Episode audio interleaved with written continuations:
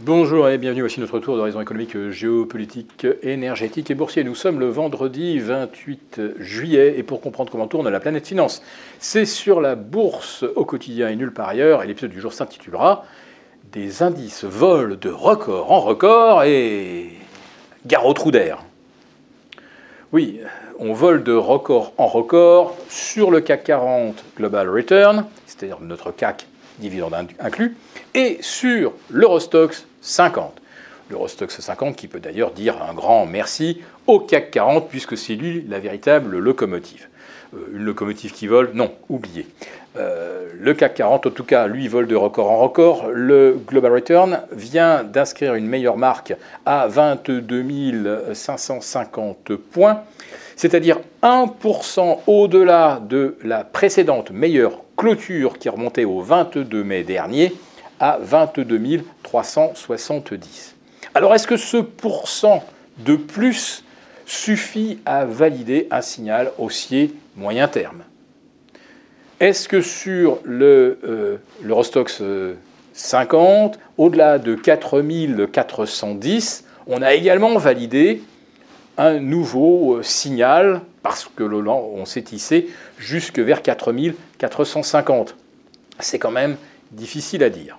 En revanche, cette hausse de euh, jeudi permet une chose, c'est de ne pas terminer la semaine sur un score euh, nul ou un petit peu bâtard où on ne sait pas si la tendance de fond est haussière ou baissière. Là, on va partir, on va dire, sur l'espoir euh, que la tendance haussière peut se prolonger au mois d'août, pourquoi pas au mois de septembre.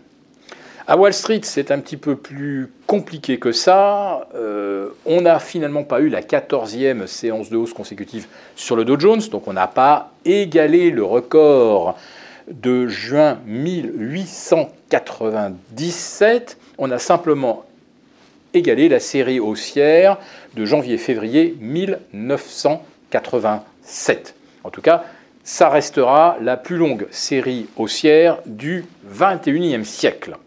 Mais les indices US n'ont pas décroché pour autant. Et il y a eu cependant un trou d'air en fin de séance à Wall Street. Que s'est-il passé? Eh bien, un article du euh, journal économique Nikkei euh, évoque la possibilité pour la Banque centrale du Japon de laisser les taux progresser au-delà de 0,50%, ce qui est l'objectif actuellement de la BOJ. Mais euh, au Japon, l'inflation est entre 3,3 et 3,5%. Autrement dit, c'est bien le Japon qui continue d'offrir de la liquidité quasi gratuite au reste du monde, quand on paye désormais 5,5 aux États-Unis, 4 en Europe, et on se demande d'ailleurs si on n'ira pas chercher du 5,75 aux États-Unis au mois de septembre, vu la révision à la hausse du PIB américain, vu la hausse des commandes à l'industrie, vu la robustesse du marché du travail, où l'on a encore assisté à une baisse des inscriptions hebdomadaires au chômage. Oui, décidément, l'économie américaine va très fort. Là, on peut le dire, pour l'instant, il n'y a pas de trou d'air. Mais ces trous d'air que j'évoquais dans le titre, eh bien, euh, c'est sur le CAC 40 qu'on les observe où on pourrait dire aussi que c'est un véritable champ de mine, avec euh, des plongeons de moins 15, moins 20%, d'abord sur Téléperformance, et puis euh, on a vu auparavant SES Imagotag, et puis aujourd'hui Atos, moins 23, moins 24, CGG, moins 20, Valouret qui décroche de moins 7%, Eramet, moins 10%. Oui, un véritable champ de mine où on voit apparaître partout de véritables trous d'air. Qu'est-ce que ça signifie? Bah, Ça signifie qu'aujourd'hui, il n'y a plus aucune tolérance pour les, mauvaises nouvelles ou la confirmation que des entreprises sont dans une situation fragile. Ce genre de euh, multiplication des, chutes verticales, ça précède toujours un mouvement de correction. Je le répète, c'est une intolérance soudaine des marchés à la moindre mauvaise nouvelle.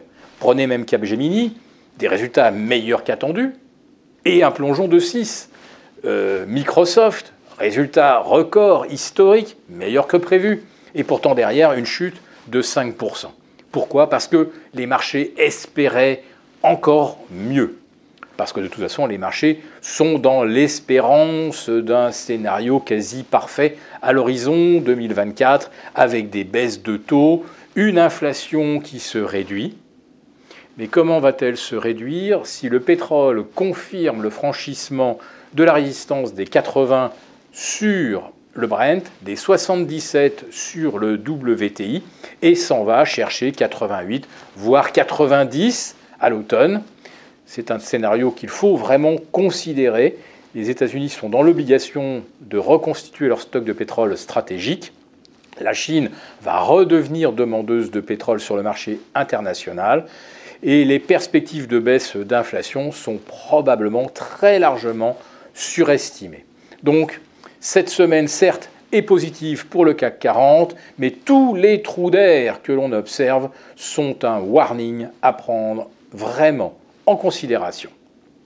Très bon week-end à tous et pour ceux qui partiraient en vacances, eh bien vous pourrez encore nous retrouver, retrouver nos quotidiennes jusqu'au vendredi 4 août. Ensuite, il y aura un petit break jusqu'au 22.